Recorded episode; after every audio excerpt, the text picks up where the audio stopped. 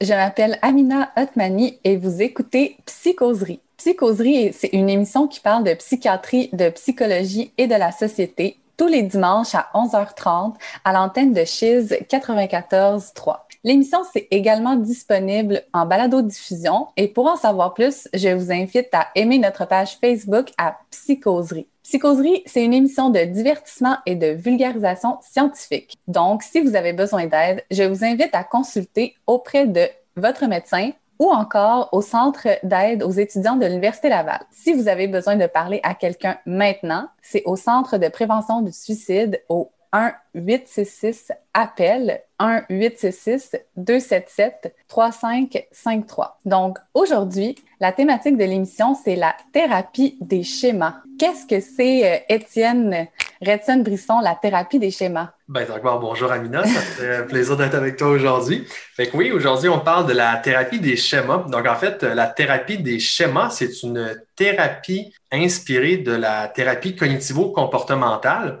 et on s'en sert surtout pour les patients qui sont réfractaires à la thérapie cognitivo-comportementale traditionnelle. Qu'est-ce qu'elle offre de plus que la thérapie cognitivo-comportementale, cette thérapie-là? Bien, on va le voir un petit peu plus loin. Il y a des modalités de, travail un peu différentes. Mais en gros, souvent, ce qu'on va voir, c'est que dans la thérapie cognitivo-comportementale, les patients, ils vont dire, je sais que mes pensées puis mes croyances qui me rendent triste ou qui me rendent anxieux ou qui font en sorte que je suis pas capable d'avoir ce que je veux dans la vie sont pas vraies, ils font pas de sens. Donc, je sais que je suis pas un loser, ça fait pas de sens cognitivement, mais je me sens quand même comme un loser.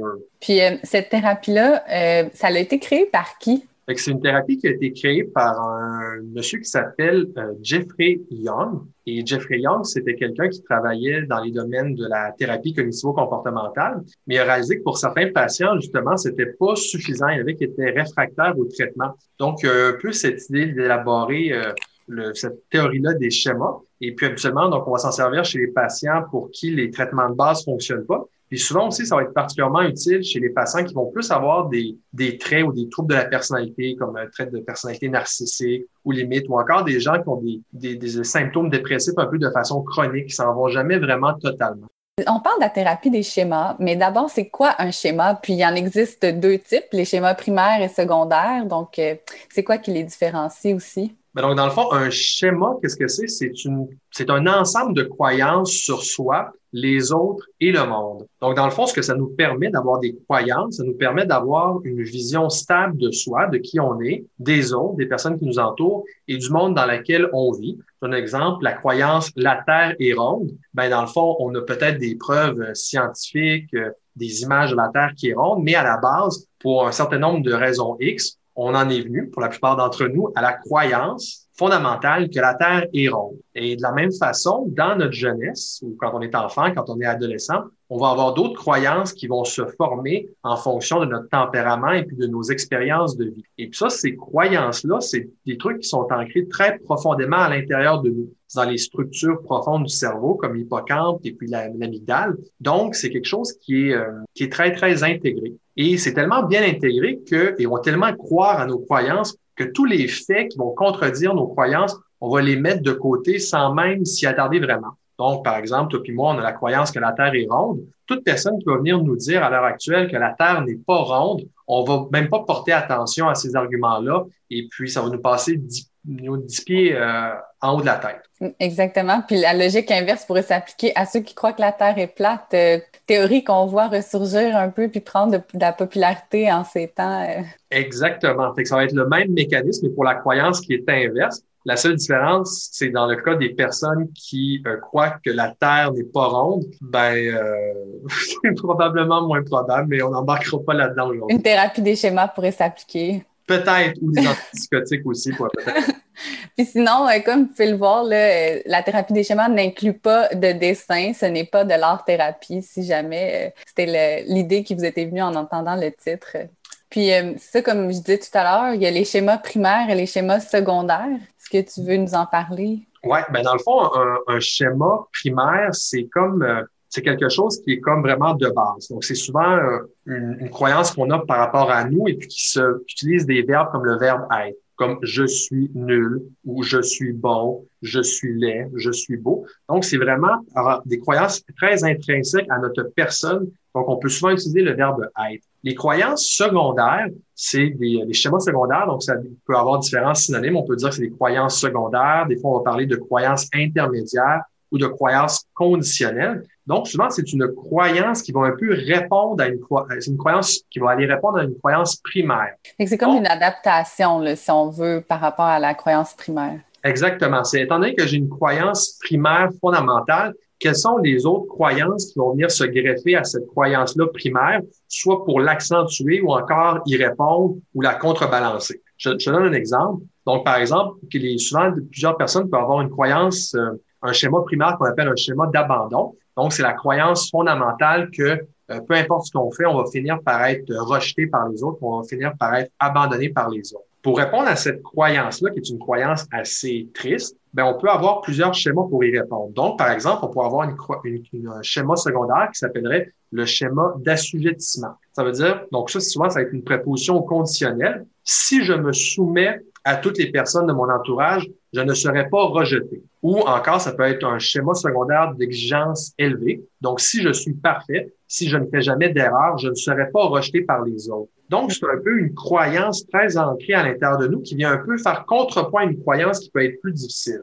Un peu comme un mécanisme pour se protéger d'une croyance qui est plus, euh, qui est plus, euh, qui est plus sombre. OK, OK, parfait. Puis sinon, ces schémas-là dont on parle, ces constructions-là, elles datent de quand? Comment elles se forment? Donc, souvent, elles vont se former très tôt dans l'enfance et puis parfois aussi dans l'adolescence. Mais plus le, schéma ou plus les croyances vont s'inscrire tôt dans la vie, plus habituellement elles vont être fortement ancrées. Et souvent, ces croyances-là vont être un peu une réponse à un besoin dans notre enfance qui va avoir été non comblé ou qui va s'inscrire un peu dans la suite logique des expériences qu'on a, eues. Donc, si par exemple, on a eu des, euh, un exemple un peu plus extrême. Donc, si on a eu des parents qui étaient très négligents avec nous, on s'est fait abandonner quand on était un enfant, euh, ben, ça se peut qu'on ait la croyance que peu importe ce qui va arriver dans la vie, on va jamais rencontrer de personnes qui vont pouvoir combler nos besoins affectifs ou on va être voué à être abandonné dans nos autres, nos autres relations futures. Mm. Donc là, par exemple, suite à cet exemple-là, le schéma secondaire, ça serait soit l'assujettissement ou bien euh, être parfait pour essayer de gagner l'amour puis pas être abandonné, par exemple? Par exemple, donc la personne pourrait n'avoir développé aucune euh, croyance secondaire pour pallier à, cette croyance-là primaire d'abandon, ou elle pourrait en développer différentes, comme tu viens de le dire. Évidemment, chaque personne est différente, mais ce qu'on remarque, c'est que euh, il y a différents schémas qui reviennent plus souvent, puis la réponse à certains schémas sont souvent les mêmes. Puis il y aurait cinq thèmes principaux Exactement. Fait qu'on on peut, euh, tous les, schémas, les 18 schémas qui ont été identifiés jusqu'à maintenant par la littérature, on pourrait les regrouper dans euh, différentes grandes catégories. Une première catégorie de schémas qui sont les schémas j'ai manqué d'amour quand j'étais jeune. C'est quoi les, croyances qui vont se développer autour du fait qu'on a manqué d'amour ou d'affection quand on était plus jeune? Évidemment, ça peut être, ça n'a pas besoin d'être tout le temps un grave traumatisme d'avoir été battu euh, à répétition par ses parents, mais des fois, on peut avoir eu des parents qui étaient plus distants, par exemple. Donc, de ce, de ce manque d'amour-là, j'ai manqué d'amour quand j'étais jeune, différents schémas peuvent émerger. Donc, par exemple, on pourrait avoir le schéma d'abandon. Donc, je vais être abandonné par ceux qui me sont proches. On pourrait avoir un schéma plus de méfiance. Donc, je dois me protéger des, autres car ils vont finir par profiter de moi. On peut avoir, par exemple, un schéma euh, d'imperfection. Donc, ça, on, en vient à avoir la conviction qu'on est quelqu'un de, de mauvais qui ne peut pas être aimé par les autres. Ou encore, on peut développer un schéma d'exclusion, c'est-à-dire de se sentir tout le temps isolé des autres, de se sentir tout le temps différent des autres ou toujours incompris des autres. Puis un peu dans cet ordre d'idées-là, on a le, le, fameux syndrome d'imposteur, de ne pas avoir l'impression qu'on qu'on est à la bonne place, soit dans nos groupes d'amis ou dans le travail qu'on fait. Et puis ça, ça va avoir, c'est tout le temps en lien avec le fait d'avoir eu des relations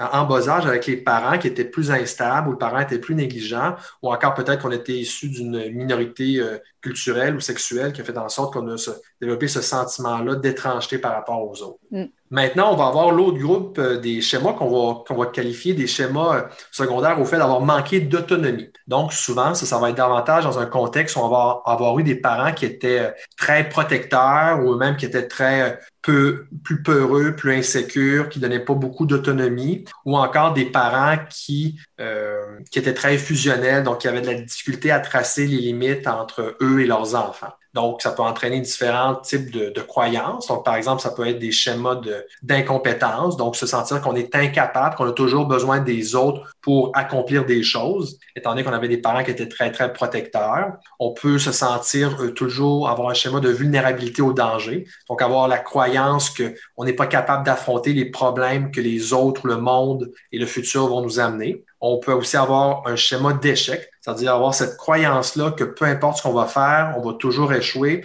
on est inférieur aux autres, ça vaut même pas la peine d'essayer. Maintenant, troisième groupe des, euh, de types de schémas, c'est les schémas j'ai manqué de discipline. Donc, des schémas, par exemple, où euh, donc les parents ont été euh, ont laissé faire les enfants absolument tout ce qu'ils voulaient, il n'y avait pas de discipline. Donc, ça peut résulter dans dans deux schémas différents. Le premier, ce sera un schéma qu'on appelle le manque de contrôle, de, manque de contrôle et d'autodiscipline. Donc, on en vient aux croyances qu'on n'est pas capable de se contrôler puis qu'on est incapable de gérer ses frustrations, tout simplement parce que quand on était jeune, on ne nous a jamais appris à gérer justement nos émotions puis à apprendre à se contrôler. Et il peut y avoir aussi le schéma de ce qu'on appelle de droit personnel exagéré. En anglais, ça se dit mieux, on parle du schéma d'entitlement. Ça, ça, veut dire un peu la croyance que tout nous est dû. Donc, j'ai le droit de faire ce que je veux, euh, j'ai des exigences envers, euh, élevées envers les autres, puis je veux que toutes mes demandes soient satisfaites. Euh, je me demande si ça se retrouverait plus chez les enfants uniques, tu sais, les fameux enfants rois, ce schéma-là. Oui, possiblement, effectivement. si tu n'as jamais eu un peu à tempérer tes désirs avec des frères et sœurs, ça peut possiblement contribuer à ce type de, schéma-là. Il existe des téléréalités à ce sujet, là, les enfants rois. Là, tu peux voir des enfants dans l'ampleur de leur de leur désir. C'est assez drôle. C'est quoi ces télé-réalités-là? Genre les nannies, là. il y a comme des super nannies, elle vient discipliner l'enfant parce qu'il a complètement overtake la maman ou des choses comme ça. Ah oui, c'est-tu la série britannique où tu as une madame qui ressemble à Mary Poppins mais qui a mal vieilli puis qui vient dans Ouais, je l'aurais pas décrit comme ça, mais je la reconnais, donc je pense que la description, à colle bien. Exact, je pense que la chose qui lui manquait, c'est son parapluie. Mais ouais, puis je crois qu'il y a même des, franchises, il y en a une française. Mais tu vois, le schéma de droit, ce, schéma-là un peu de tout dû, ça peut venir justement d'un enfant qui n'a pas eu de discipline ou d'un enfant unique, par exemple. Mais souvent aussi, c'est un bon exemple de schéma secondaire. Donc, autrement dit, par exemple, quelqu'un qui aurait vécu un manque d'affection, une carence affective quand il était plus jeune, peut-être le schéma qu'il va développer, c'est dire ah, c'est injuste, dans le fond, j'ai le droit d'avoir l'amour euh, dont j'ai besoin, puis voilà, va la revendiquer à, à tout vent ensuite quand il va être rendu adulte. C'est un bon exemple de, schéma secondaire qu'on peut avoir. Maintenant, il y a également tous les schémas qui sont en lien plus avec euh, euh, où la personne va se sentir un peu, euh, va toujours mettre de l'avant davantage les, les, autres. Donc, par exemple, on va avoir le schéma qu'on parle d'assujettissement. Donc, ça, c'est un autre bon exemple de schéma secondaire où on va se dire, ben, je dois me soumettre aux autres, sinon on va me rejeter. Donc, on va toujours faire passer les besoins des autres avant les autres. On ne va pas s'affirmer, puis on va un peu subir, subir ce que les autres veulent pour pas qu'ils nous abandonnent, par exemple, ou pas qu'ils nous rejettent. Ou encore, c'est le, le, schéma de recherche d'approbation des autres. Donc, autrement dit, on n'a pas vraiment d'estime de nous-mêmes, puis on a toujours besoin du regard des autres pour se valider. Donc, se dire, ben, j'ai vraiment besoin que les autres approuvent ce que je suis, ce que je fais pour avoir de la valeur, sinon j'en ai pas. Ça, on va voir ça davantage dans les contextes où, euh, euh, par exemple, on va avoir peut-être pas manqué d'amour de nos parents, mais peut-être avoir eu euh, une forme d'amour conditionnel. Donc, on, sentait que nos parents nous aimaient vraiment ou démontraient davantage de l'affection si on réussissait bien à l'école ou si on agissait de telle ou telle façon. Ou encore des parents qui eux-mêmes accordaient beaucoup d'importance au regard des autres. Mais on reproduit les schémas de nos parents nous-mêmes et on, on développe ces schémas-là plus tard à l'âge adulte. Puis enfin, je te dirais, le dernier grand groupe de, de, schémas, c'est les schémas où, euh, où on croit que le plaisir et la spontanéité, c'est mal. Ça, c'est un, schéma très triste, là. pas de plaisir. Effectivement, c'est pas c'est pas les, meilleurs des, schémas qu'on a vus jusqu'à maintenant. Mais ça, c'est par exemple des, quand on a grandi dans des milieux familiaux, on avait des parents qui étaient très pessimistes, ou encore des parents qui désapprouvaient beaucoup la spontanéité ou l'expression des sentiments. Euh, donc, par exemple, on va, dans ce contexte-là, on peut développer des schémas plus d'inhibition, c'est-à-dire la croyance qu'on a besoin de tout le temps être en contrôle, de tout le temps s'inhiber pour éviter d'apporter la honte à nos proches ou encore de perdre le contrôle, ou encore de toujours avoir l'impression que les choses vont mal aller, peu importe ce qu'on va faire, ben, ça va avoir des, des résultats plus ou moins bons. Ou encore, dans ce même contexte-là, c'est des, des, personnes qui vont développer des, des, exigences très, très, très élevées. Donc, avoir un schéma d'exigence élevé. Donc, encore une fois, peut-être dans ce contexte-là, c'est peut-être plus des parents euh, dont l'amour était conditionnel. Donc, il faut que tu aies vraiment des bonnes notes. Euh, tu n'as pas le droit de, de, pleurer. Pleurer, c'est pour les faibles. Puis là, la personne va, va tout le temps avoir un peu un regard de parent qui le surveille puis qui le regarde. Tu dois faire plus, tu dois faire mieux, c'est jamais assez.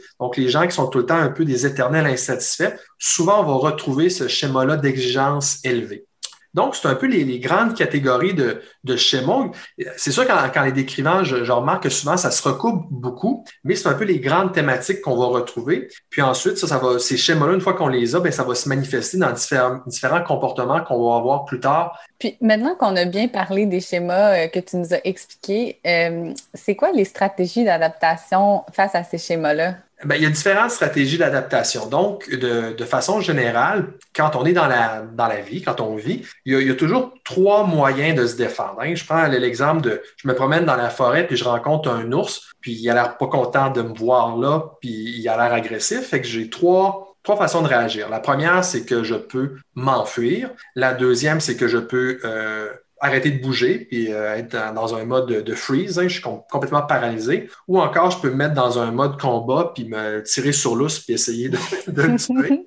Dans ce cas-ci, ça risque de plutôt mal fonctionner. Mais c'est ce qu'on appelle le, flight, and, euh, flight and fleet response en anglais. Puis souvent, on rajoute aussi l'élément de freeze, d'être paralysé. Et donc, face à ces schémas-là, ben, on, ces schémas-là, habituellement, ceux qu'on a décrits ne sont pas nécessairement très, très positifs. Donc, on va vouloir, falloir qu'on les combatte, qu'on réagisse de certaines façons. Fait qu'on va réagir d'une de ces trois façons-là. Peut-être pour illustrer un peu mon, mon propos là, avec des exemples pour mettre ça un peu plus concret. Fait que disons qu'on prend le, le schéma de, euh, de l'échec. ok? Donc, on a cette croyance-là un peu comme que on va toujours échouer, puis peu importe ce qu'on fait, ça ne va pas fonctionner. Fait disons qu'on voudrait, euh, pour se protéger de ce schéma-là, ben, on pourrait faire de l'évitement. Ça veut dire, ça serait de se dire, ben, de façon comportementale, je ne vais jamais essayer d'entreprendre de nouvelles choses parce que je sais que je vais échouer. Fait que je me protège de mon schéma qui est souffrant. Fait qu'en essayant rien, ben, j'ai jamais d'échec. Fait que dans le fond, mon schéma, il est jamais activé, puis j'en fais jamais l'expérience négative.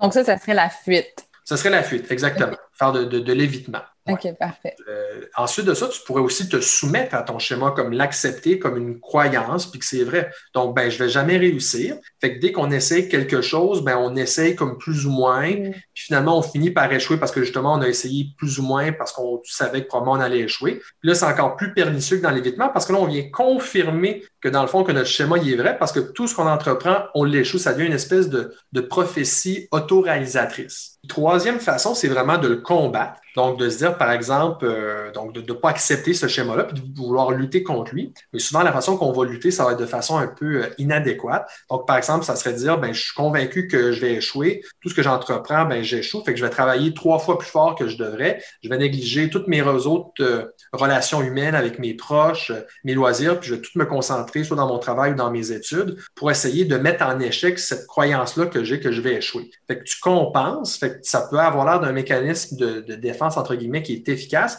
mais ça se fait au détriment peut-être de toutes les autres sphères. Comment on fait pour identifier ces schémas? Est-ce qu'il y a des outils qui permettent d'y arriver? Ben, écoute, c'est quelque chose qu'on peut faire également en thérapie parce qu'on va avoir quelqu'un qui va nous assister par rapport à ça. Mais il existe ce qu'on appelle les, euh, les, questionnaires de Young. Fait que ça, on, peut trouver ça assez facilement sur Internet. Puis c'est une, une, série là, de 250 ou 300 questions, je me rappelle plus exactement le, nombre, mais où on, on, présente les différents schémas et puis on, on, décrit des comportements ou encore des réflexions que nous-mêmes, on, pourrait se faire. Et puis si cette affirmation-là, on se reconnaît là-dedans, oui, c'est quelque chose que je pense, c'est quelque chose que je pourrais me dire, c'est une façon que j'ai d'agir, ben là, on va les coter. Et puis ensuite, ça va permettre de voir s'il y, y, a certains, types de schémas dans lesquels on se reconnaît plus ou moins. Ça va nous permettre un peu de, poser, un diagnostic ou de voir, ben finalement, moi, c'est vrai, effectivement, j'ai beaucoup de crainte par rapport au fait d'être abandonné ou j'ai vraiment un schéma d'exigence élevé. Fait que ça, tout le monde peut faire ça avec lui-même pour pour s'amuser s'il veut, mais c'est surtout quelque chose que tu vas faire en thérapie.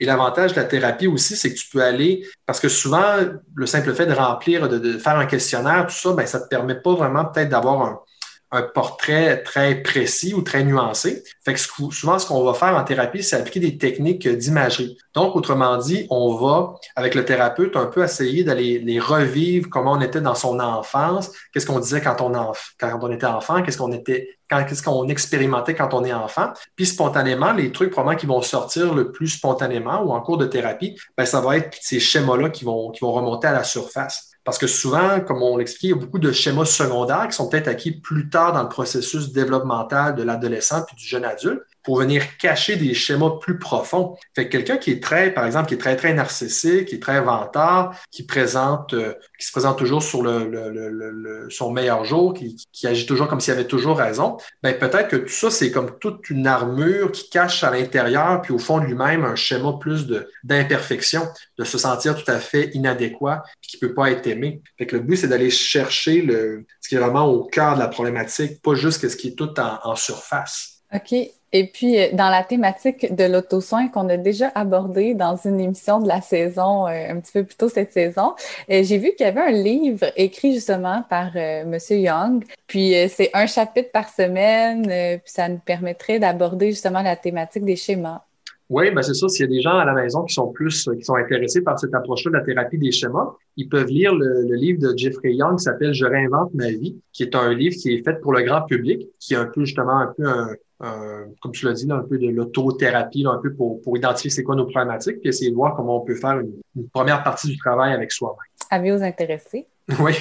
Une fois que les schémas sont identifiés, puis là, on parlait justement de thérapie, là, euh, il y aurait comme trois modalités thérapeutiques euh, qui peuvent suivre l'identification des schémas. Oui, absolument. Fait que la, question, c'est que bon, c'est bien beau de, de, reconnaître ces schémas, d'en prendre connaissance. Je pense que c'est vraiment la, partie la plus importante, hein, le fait de les, trouver, le fait de les reconnaître. Maintenant, c'est qu'est-ce qu'est-ce qu'on peut faire pour les changer? Fait que ce soit seul avec soi-même ou avec un thérapeute, il y a différentes choses qu'on va mettre en place. La première, effectivement, c'est des approches plus de thérapie cognitivo-comportementale, euh, plus classiques. Donc, dans le fond, essayer de se questionner euh, euh, en quoi est-ce que ces schémas-là sont vrais ou sont faux. Donc, c'est quoi les preuves qui viennent confirmer le schéma? C'est quoi les preuves qui viendraient dire que c'est pas tout à fait exact? Est-ce qu'il y a des fois, j'ai un schéma d'échec, mais est-ce que dans le fond, c'est vrai que je connais juste des échecs? Est-ce que j'ai pas quand même eu dans ma vie quelques réussites? Fait qu'on va essayer de venir moduler ces croyances-là Maintenant, comme quand c'est des croyances qui sont très, très ancrées, c'est difficile. Fait que la prochaine étape, ça pourrait être de se questionner sur la pertinence de ces croyances-là. Donc, c'est vrai que je pense que je réussirai jamais rien de bien dans ma vie, je le crois. C'est très ancré à l'intérieur de moi. Maintenant, c'est quoi les avantages de cette croyance-là? Euh, qu'est-ce que ça m'apporte? Qu'est-ce que ça m'apporte comme désavantage? Qu'est-ce que ça m'empêche de faire? Comment est-ce que ma vie serait différente si j'avais pas cette croyance-là? Donc, plus d'avoir une approche un peu motivationnelle par rapport à, à se dire, ben, qu'est-ce que ça donne, dans le fond, de, croire ça ultimement, mm. pour, créer un peu de la motivation au changement. Puis enfin, au niveau comportemental, c'est de dire, bon, ben, c'est vrai que je crois que je vais que je vais tout le temps échouer, mais on, va faire la supposition suivante, c'est à, à supposer que, que je n'avais pas cette croyance-là, qu'est-ce que je ferais? Je vais agir comme si je ne croyais pas que j'allais tout le temps échouer.